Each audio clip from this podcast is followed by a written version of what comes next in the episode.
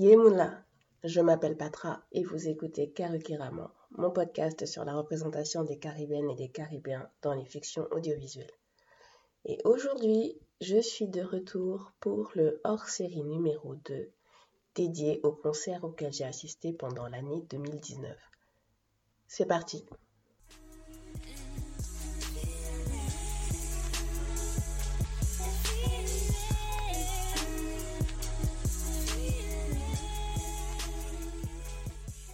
Comment ça va depuis le mois de juin La dernière fois que j'ai publié, c'était en juin.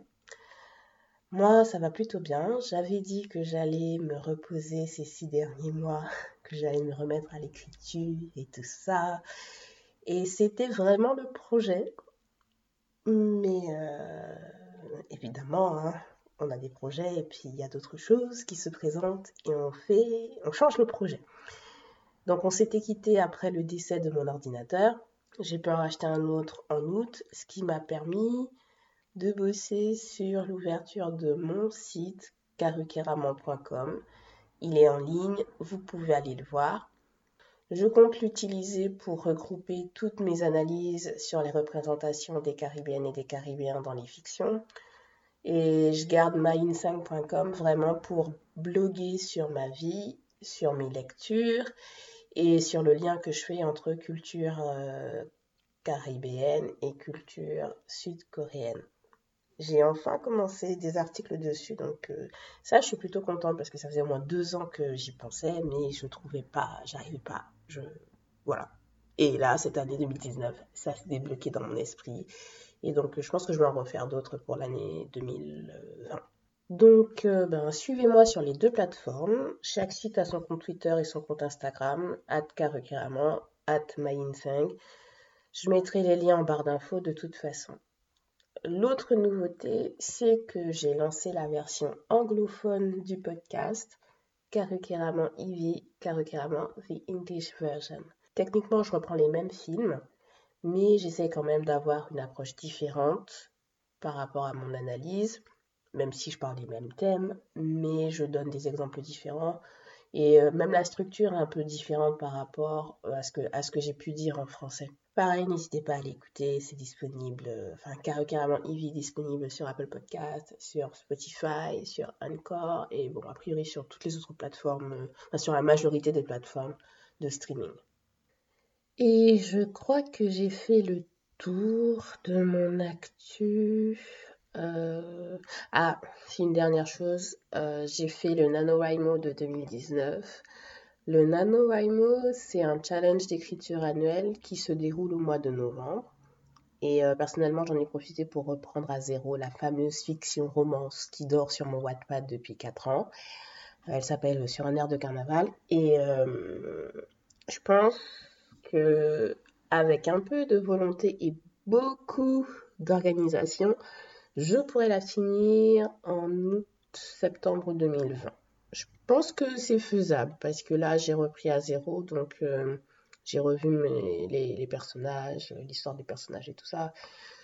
Donc j'ai quand même fait une bonne partie du boulot pendant le mois de novembre. Là, c'est vraiment une histoire de... Enfin, c'est plutôt une question de, storytelling et euh, de développement de personnages.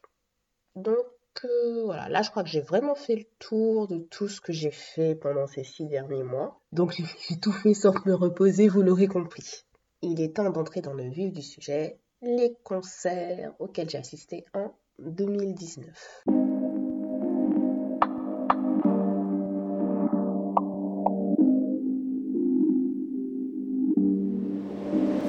Alors j'ai hésité, je me suis dit est-ce que je vous fais un classement ou est-ce que je fais par ordre chronologique? Et puis je me suis dit que ça serait mieux de faire euh, par ordre chronologique parce que les concerts sont tellement bien de toute façon que je ne me vois pas les classer. Et puis au moins en faisant par ordre chronologique, ça me permet de me replonger dans l'état d'esprit du moment. Alors déjà en 2019, je n'ai fait aucun concert de Gage.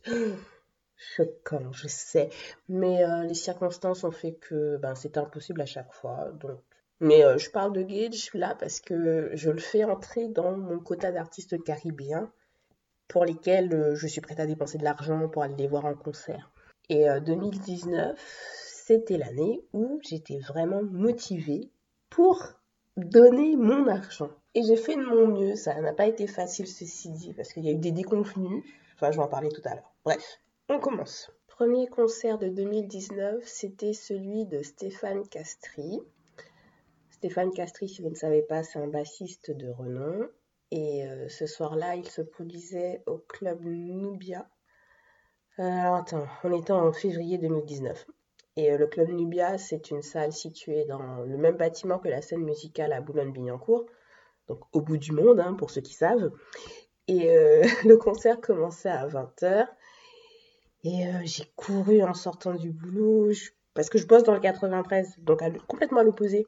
Il m'a fallu environ une heure et demie pour rejoindre la salle. En plus, je n'arrivais pas à la trouver parce qu'à ce moment-là, on ne pouvait pas entrer, euh, on pouvait pas passer par la scène musicale pour entrer, euh, pour accéder au club Nubia. Et enfin bref. Bref, je suis arrivée genre 5 minutes avant que le concert commence. Une amie était déjà sur place et elle s'était bien placée, heureusement, parce que faut savoir que moi j'aime arriver tout que ce soit quand je vais en concert ou en cinéma, mais j'aime arriver tôt pour bien choisir ma place. Les gens qui se mettent tout au fond volontairement, je ne vous comprends pas en fait. Bon, après chacun son truc, hein. mais en tout cas, sachez que si vous sortez avec moi, moi je me mets devant. C'est même c'est pas négociable, c'est devant.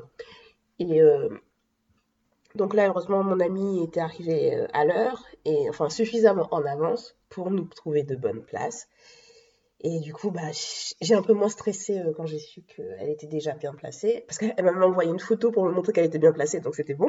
Et, et, donc le concert, le concert a duré environ une heure. Et c'était pour présenter des morceaux de son album Bastry Therapy, qui est sorti en, je crois, automne 2017. Si vous ne l'avez pas encore acheté d'ailleurs, allez l'acheter ou alors streamer l'album. Euh, d'ailleurs, euh, moi je sais que je l'ai beaucoup streamé en 2019. J'ai pas compris parce que Spotify ne l'a pas fait entrer dans mon top euh, d'écoute de l'année. Je pense qu'il faut, il faut, il faut discuter avec Spotify parce que tous les artistes de jazz caribéen que j'écoute, mais franchement de façon très régulière. Hein. Bref, en tout cas, allez streamer, allez acheter Bastry Therapy. Il est classé en jazz caribéen. Je pense qu'il se classe en jazz caribéen, mais pour moi, c'est plus de la soul caribéenne ou du funk caribéen. Mais hmm, dire que c'est du, jazz, pour moi, c'est un peu trop réducteur. Mais bon, c'est du détail. J'aime les détails de toute façon. Et donc pendant le concert, on a chanté, on n'a pas dansé, mais euh, la configuration ne s'y prêtait pas, donc c'est plus pour ça à mon avis. Mais euh, en tout cas, moi je n'étais pas prête du tout à participer réellement au concert, parce que quand les gens ne chantaient pas, Stéphane Castry insistait et il interpellait les gens qu'il connaissait dans la salle pour les pour encourager les autres personnes à chanter. Bref, un vrai moment de détente et de thérapie. Et euh, en février, franchement, février 2019, j'en avais tellement besoin.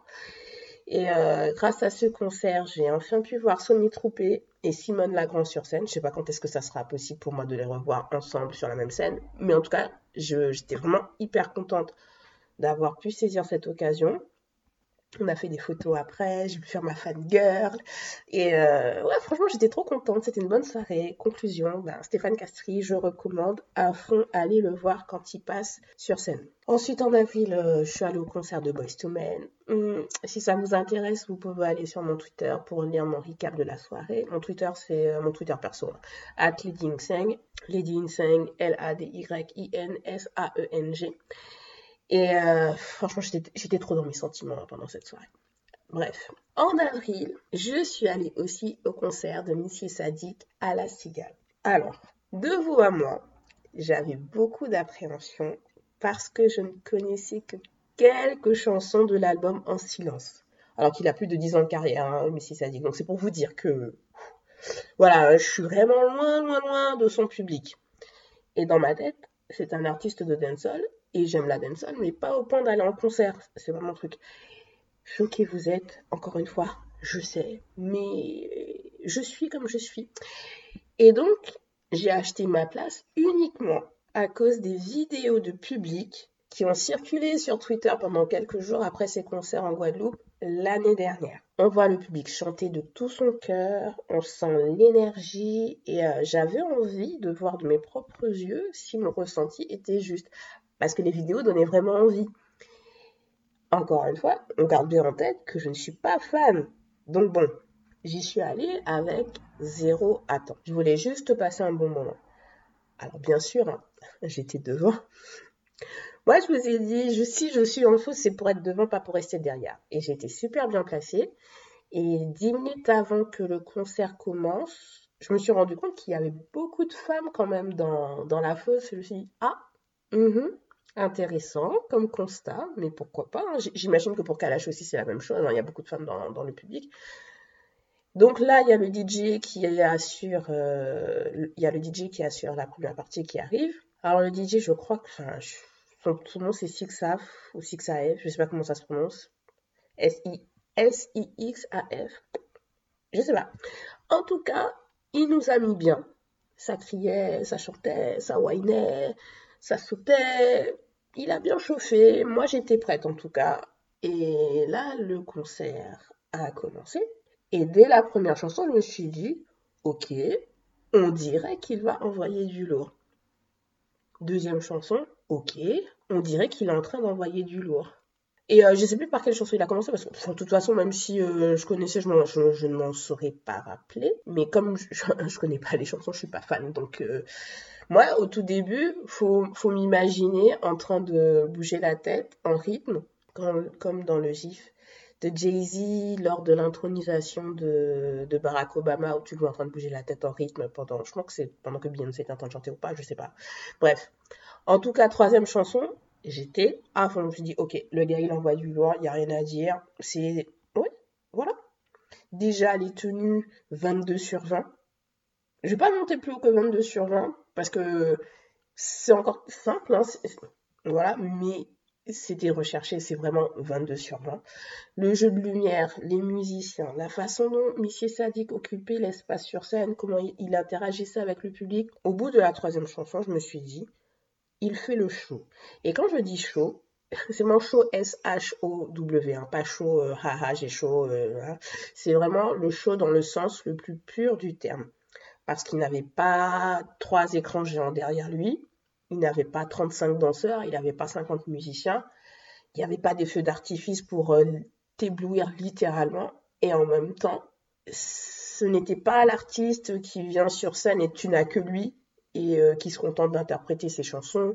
Et euh, tu dois t'estimer heureuse s'il y a un artiste invité. Et d'ailleurs, c'est ce que j'ai dit dans mon recap Twitter, c'est que c'était un show de qualité et c'était un show surtout dans la simplicité et dans l'authenticité. Mon enthousiasme n'est pas retombé une seule fois alors que je ne connaissais même pas les chansons. Et franchement, c'est pas pour m'envoyer des fleurs, mais je me considère comme bon public quand même. Hein. Mais quand je n'aime pas, j'aime pas. Et quand j'aime, j'aime. Et là, je vous le dis en toute sincérité, pour moi, il n'y a eu aucune fausse note dans ce concert. L'interlude Croca, l'intervention des artistes invités, tout était bien réglé, tout s'enchaînait, mais c'était tu pouvais pas respirer quoi. Et euh, je me doutais que Matthew Stone serait là parce qu'on est à Paris, t'as un son avec Matthew Stone, s'il est sur ton album et il est pas là, donc euh, c'était pas possible. Donc c'était obligé que Matthew Stone soit là. Par contre, je pensais pas que Lorraine Rose serait là, mais euh, le grand moment, ça a été vraiment avec Dominique Coco. En fait, Dominique Coco a interprété un seul coup. Enfin, il a interprété, mais le public était en mode karaoké du début à la fin de la chanson et a tout chanté en fait. Et euh, ensuite, Monsieur Sadik est revenu sur scène et à la fin de la chanson, le public a demandé à ce qu'il recommence. Et euh, franchement, sur plus d'un an de concerts sur Paris, là, je crois que c'est la première fois que je vois un artiste bisser son titre à la demande du public. Non, j'ai vu une fois Gage le faire, euh, mais en fait, il a laissé le choix à la patronne du Bizarre de refuser qu'il reste sur scène plus longtemps parce que le public était à fond pour euh, qu'il rechante encore Pense à moi, et euh, bon, bref. Mais euh, de mémoire, les autres concerts, même si les artistes voulaient rester encore un peu sur scène, ils ne pouvaient pas. Et donc ce qui s'est passé, c'est que Michel Sadik a lancé la chanson suivante, mais je crois qu'il a senti que le public n'était pas encore prêt. Alors il a arrêté les musiciens et il a demandé au public s'il voulait bisser. Et euh, du coup, euh, donc évidemment, tout le monde, ouais Et Dominique euh, Coco est revenu. Je crois qu'ils ont fait au moins la moitié de la chanson en a cappella d'ailleurs. Et c'était un moment d'émotion pure, c'était beau. C'était comme si le temps s'était arrêté. Et une fois la chanson terminée, t'as vraiment eu l'impression qu'il y a eu un soupir d'apaisement? Mais c'était un soupir commun, genre tout le monde a expiré en même temps. Et après, les gens, ils étaient prêts à repartir, à refaire la fête. Et Monsieur Sadik a relancé la machine et il ne s'est plus arrêté jusqu'à la fin. Conclusion. Personnellement, je pense qu'avoir payé 32 euros pour un show d'une telle qualité, c'est limite irrespectueux envers Missy Sadik et son staff. Alors, euh, c'est super hein, que les artistes fassent en sorte de garder les prix abordables pour avoir le plus de monde possible. C'est ce qu'on veut, hein. mais en même temps, il faut respecter les artistes. Pour moi, la fosse aurait dû être au minimum à 35 euros. Minimum. Et euh, là, on me dit, je paye une fosse pour aller voir Missy Sadik. Moi, je suis prête à mettre 40, 45 euros, limite 50 euros, parce que je sais que derrière, il y aura du taf et je sais qu'il y aura du boulot et je sais qu'on va, on va me donner un show de qualité, un show qui est préparé, qui est chorégraphié, qui est fait au millimètre près, que les costumes seront au top, que les musiciens seront au top, que les danseurs et les danseuses seront au top. Eh ben, je paye, moi. Dans, ces cas-là, moi, je paye. Bref, euh, donc ça c'était Monsieur Sadik. Mais c'était l'un de mes concerts préférés de, 2019, oui. En mai, j'ai assisté à un concert de Thierry Vaton, Stéphane Castry et Jean-Philippe Fanfan au Baiser Salé. alors, je ne sais plus qui était le, leader, qui était considéré comme le leader de la formation ce soir-là. Euh, donc, Thierry Vaton, c'est un pianiste de renom. Jean-Philippe Fanfan, un batteur aussi de renom, et ils ont interprété des morceaux des uns et des autres. Donc bonne ambiance familiale, hein, comme d'habitude. Euh, je suis ressortie, j'avais des crampes aux joues, tellement j'ai passé mon temps à sourire pendant une heure. Et ce concert, c'était la veille du fameux concert de Kassav, les 40 ans de Kassav à Paris La Défense Arena. Bon, comme d'habitude, vous pouvez lire mon recap Twitter, hein, mais euh, vous vous doutez bien que j'étais dans la faute. J'étais genre au deuxième rang. Et puis après, avec le mouvement de foule et tout, j'ai même pu me retrouver un moment euh, au niveau de la, barrière de sécurité. Donc bien devant. Euh, c'était un moment incroyable. Euh, alors, pause. On va faire un petit retour en arrière. Hein. On va parler de la première partie quand même. Hein. C'était le grand méchant Zouk. C'était la première fois que j'y assisté. donc j'ai bien crié pour Luc J'ai bien crié pour Sly. Il y avait Johan Emilka aussi, j'ai bien crié Amour Impossible, parce que Amour Impossible, ça fait partie des premières chansons de Zouk que j'ai repérées quand j'ai recommencé à écouter du Zouk en 2016. Et euh, franchement, je me dis que j'aurais dû aller voir euh, en concert. Euh, il était en concert en janvier 2019. C'était au Zénith en plus, je crois. Mais j'y suis pas allée. Je, sais bah, je crois que c'était. Ah, j'y suis pas allée parce que j'étais en train de m'occuper du lancement de Karuki Raman. C'est pour ça.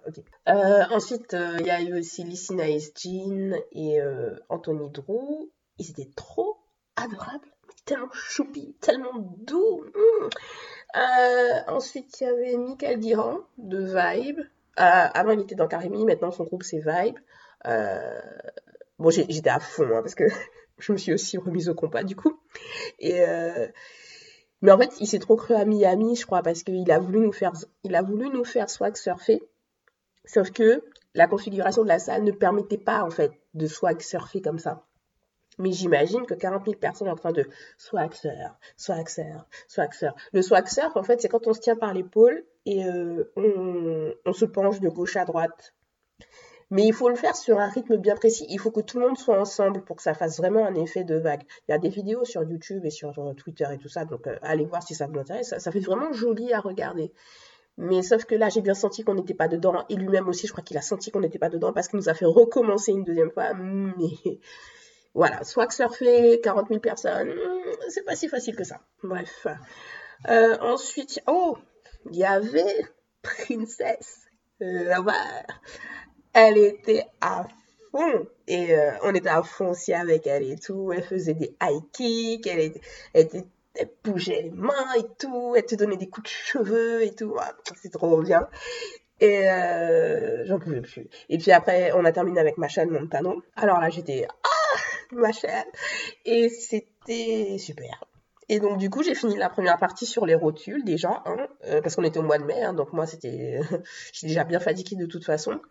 J'avais mal à la gorge, j'avais mal aux pieds, euh, j'avais mal aux bras aussi, parce que à force d'avoir les mains en l'air et tout, pour crier ouais, et tout, euh, ouais, donc j'étais fatiguée. Mais quand ça avait arrivé, évidemment, la douleur est partie. Hein. J'avais vu Jocelyne Berroir en concert l'année dernière et elle était rayonnante. Mais là, entourée des autres membres de Cassav et tout, elle irradiait une telle énergie. C'était oh. Et euh, fait, tout le spectacle était magique. Il y avait une dame debout à côté de moi qui m'a dit à un moment, on se croirait dans une autre galaxie. Et euh, franchement, c'était mignon la façon dont elle a dit, mais c'était vraiment ça. Parce que je pense que c'est... Et c'était ça aussi, ce que tout le monde a ressenti, c'est que t'entends tous les tubes qu'ils sont en train de faire et tout, et tu te dis, il y a 40 ans, 40 ans, c'est une vie. Et euh, pour certains, bah, ça comme pour moi par exemple, ça représentait vraiment euh, ma période d'enfance, d'adolescence, et pour d'autres, ça représentait déjà leur vie d'adulte et ce qu'ils ont vécu quand ils ont fondé une famille, peut-être quand ils se sont mariés, quand ils, sont, quand ils ont divorcé, quand ils ont fêté des baptêmes. Waouh il y a un seul groupe qui arrive à représenter tout ça pour autant de personnes. Mais c'est magnifique. Alors, moi, ma seule petite déception, et j'en discutais avec ma famille euh, sur le chemin du retour, c'est qu'il n'y a pas eu de titre inédit en soi.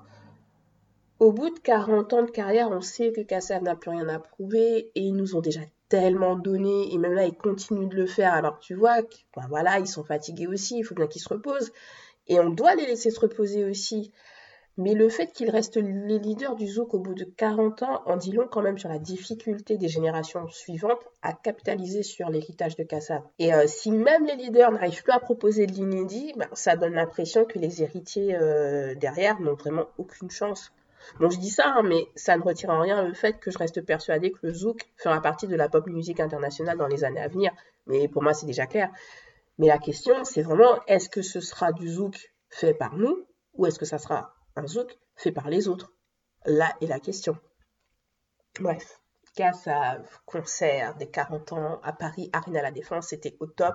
Et en plus, l'instant est vraiment immortalisé pour moi parce que, sans vouloir me vanter, je suis, je suis dans la vidéo du concert qui a été diffusée sur, je crois que c'est sur France O, oui, sur France O, comme si ça pouvait être ailleurs. France O, bien sûr. Et euh, je suis, on voit bien, en plus je suis bien en gros plan parce que c'est pendant la partie des tambours, on voit. Donc voilà, je serai à jamais immortalisée dans les souvenirs des 40 ans de Kassav à Paris Arena La Défense. On continue, bon là je vais accélérer parce que ça fait, je crois que ça doit faire genre une demi-heure que vous m'écoutez et euh, de toute façon il reste plus beaucoup de concerts à faire. Hein.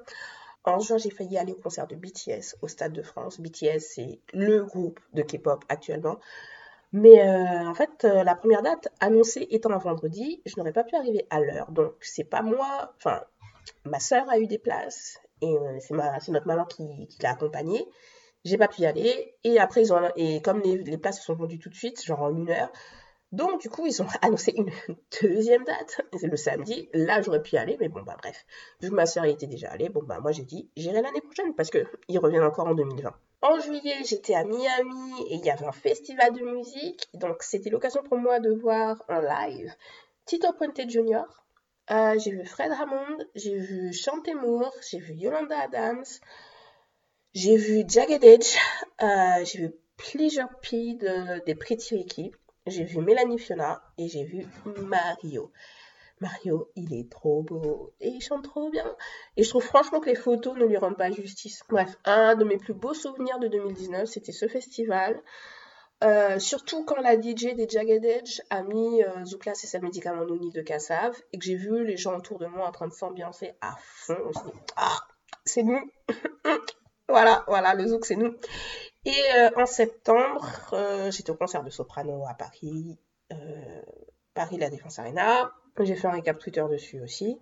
En octobre, ma grosse déception, je crois que c'est ma, ma plus grosse déception de l'année. Jean-Michel Rotin annule son concert parisien. Je sais pas pourquoi. Je suis sûre qu'il avait ses raisons. Je suis sûre qu'il avait de bonnes raisons.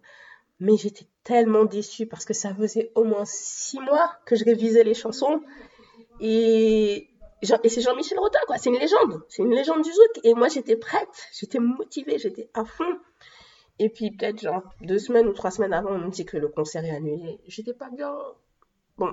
Donc, du coup, ben, Pour me consoler, je suis allée au concert de Raphaël Sadik. La performance de musicien, j'ai adoré, au top. Euh, par contre, euh, comment dire, on va dire que le concert de Raphaël Sadik m'a fait comprendre de l'impact que la présence d'un certain groupe de personnes peut avoir sur la façon dont tu peux vivre un concert. Parce que jusque-là, tous les concerts que j'avais faits, on va dire que j'étais en famille, hein, Là, c'était pas pareil, hein, donc euh, ouais, j'ai senti. Michel Sadik, je connaissais aucune chanson, mais j'avais l'impression d'être à la maison. Avec Kassav, bon, je connaissais des chansons quand même, euh, mais 40 000 personnes, même avec 40 000 personnes autour de toi, tu te sens comme à la maison. Et là, Raphaël Sadik, c'était à l'Élysée Montmartre et le public était hyper froid. Bref, euh, recap sur mon Twitter. Hein. Et je crois que ma liste de concerts de 2019 s'arrête là. Pourquoi? Parce que j'avais prévu d'aller au concert de Nestlé en novembre à la Cigale pour me faire une idée, euh, parce que voilà, on parle beaucoup d'elle, mais on parle, on parle pas beaucoup de sa musique en fait. Et moi, ce qui m'intéresse, c'est la musique, donc je voulais voir. Mais euh, la date et l'horaire ne me convenaient pas. Et en décembre, ben, je devais aller au show de, du DJ haïtien Michael Brun mais lui aussi a annulé. Donc, euh, ben, le dernier trimestre de 2019 n'a pas été un peu cru en termes de concerts pour moi. J'en ai profité pour me reposer, et puis j'ai préparé aussi les concerts de 2020, en espérant qu'il y ait possibilité d'utiliser les transports en commun. Ça, c'est pas encore sûr. On verra bien. Bien, ben, je vais m'arrêter là quand même. Hein. Merci de m'avoir écouté. C'était Carrément hors série numéro 2 likez, partagez sur les réseaux sociaux, mettez-moi 5 étoiles sur Apple Podcast pour que le podcast gagne en visibilité. Et euh, la grande question, c'est quand est-ce que revient Karukirama en français? Eh bien, on se revoit en février 2020. Je vous ai concocté une petite sélection. On va parler d'amour, de beaucoup d'amour, de la romance dans les Caraïbes. J'espère que vous serez au rendez-vous. D'ici là, prenez soin de vous. Ciao mes raids.